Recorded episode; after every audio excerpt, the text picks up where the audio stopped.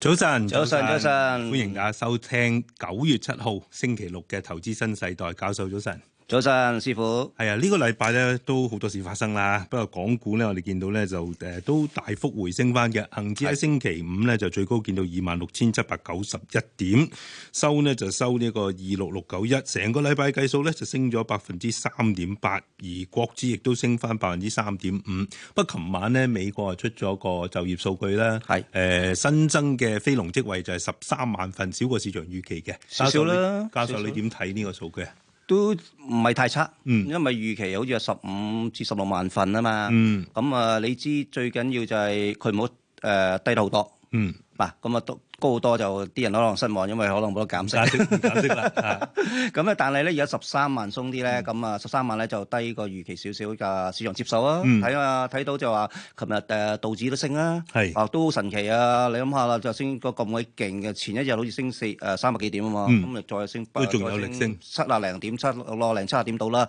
咁其實睇到誒成個誒美國股市都好強啊，嗬。嗯咁啊，另外就睇翻個減息個幅度咧，咁啊預期都係下個禮拜即係月中咧，應該係17 18號零點二五啦，零點二五厘度啦，冇誒、呃但係就雖然啲人話哦零點五厘嘅誒有可能嘅，但係我就覺得誒、呃可能有秩序地咁減啦。如果一次減到零點五厘嘅，我覺得係即係令個空間少咗添嚇。係啊，如果一次過減零點五厘，就可能令人擔心話，咦，係咪驚衰退來臨，所以係啊先至要減大幅度咁樣減息？冇錯，因為好多誒、呃、國家都講緊係衰退啊嘛，嗯嗱、美國又講緊係放緩啦。雖然就睇落數字，實際數字就唔係好放緩嘅係嘛？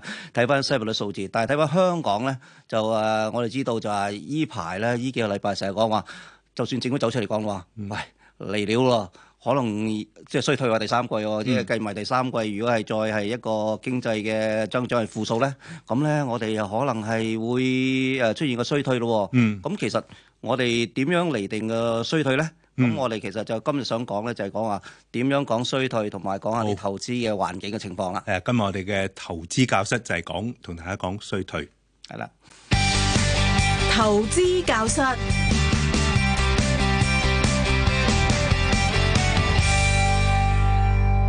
好啦，好教授啊，想問下，即係成日講話衰退衰退啦，咁樣點樣界定衰退咧？係咪其覺得經濟唔好就係衰退咧？誒、我哋經濟學有個好好嘅笑話嘅，嗯，就係話咧經濟衰退咧，就係睇下你誒、鄰居有冇工做， 哦，佢冇工做咧就經濟衰退，你自己冇工做咧。就係蕭條係嘛？ 冇錯，好慘。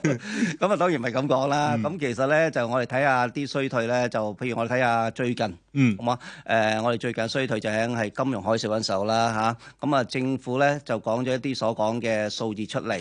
咁咧，其實咧，如果你睇翻一啲所講嘅數字咧，咁我哋睇到就話咧，喺最近嘅衰退嚟講咧，我哋係曾經係用按季啦。首先我哋用按季嚟睇啦，呢個係好大路嘅。其實喺歐洲咧都係計翻個按季，咩叫按按季季即？係而家我哋係第三季啦。係啊，咁啊，對比四至六月就係第二季啦，係啊咁樣比就叫係啦，按冇季，冇錯啦嗯。咁即係如果今季係出現嘅負增長，即係話今季嘅經濟增長咧，個經濟表現咧，個經濟活動咧就係低過第二季啦嗯下嚇。跌嘅嗯咁啊下跌嘅，咁啊收縮咗啦。如果第二季係低過第一季咧，咁變咗你講第二季出現嘅負增長咧。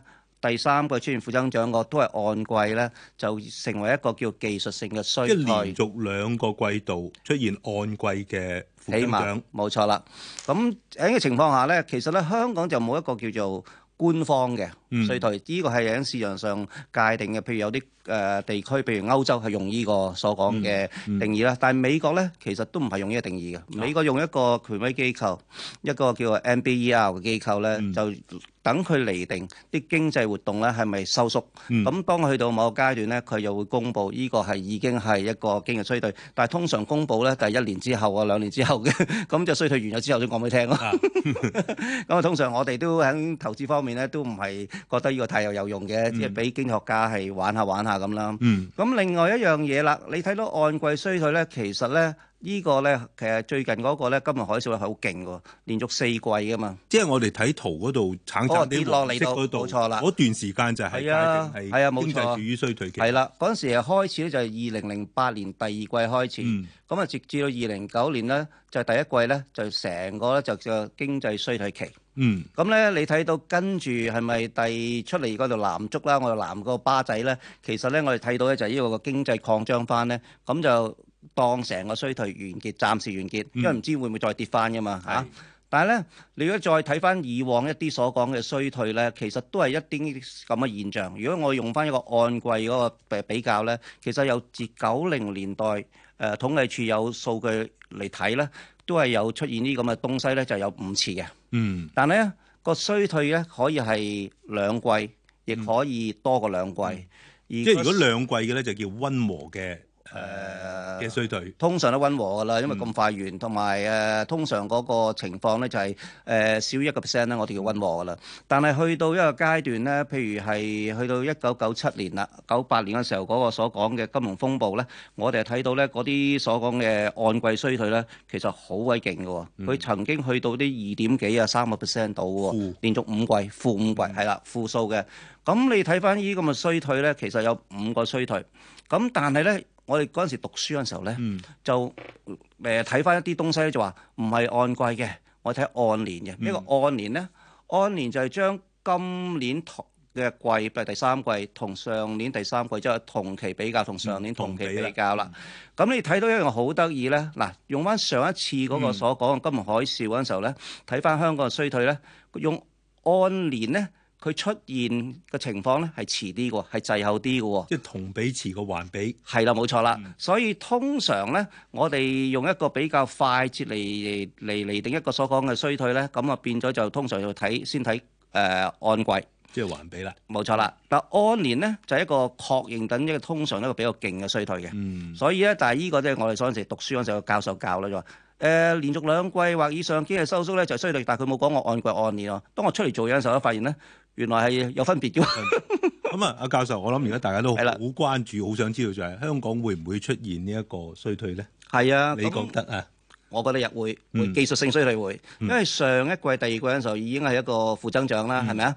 咁今季好明顯誒七月同埋八月經濟個活動係大幅收縮啦，你都估估到啦。第九月已經去咗幾日啦，都係差唔多。咁即係我覺得按季嚟講，應該個誒負增長好高誒，好、機機會好高啦。咁就變咗今年呢，就應該係自誒、呃金融海嘯之後呢，就會出現咗一個所講嘅誒誒技術性衰退咯。嗯，咁但係我覺得咧就係講完衰退咋，咁啊咁投資者點諗係咧？衰退啫嘛，如果我有份工關我咩事咧？其實唔係嘅喎，因為其實喺投資嘅角度當中咧，股票市場對於衰退有反應嘅喎。嗯，通常咧喺股票市場咧，我哋講咧就話咧，佢會會唔會係行早個經濟周期？譬如嗯係衰退之前嘅股票市場係咪會冧咧？嗯，會調整咧？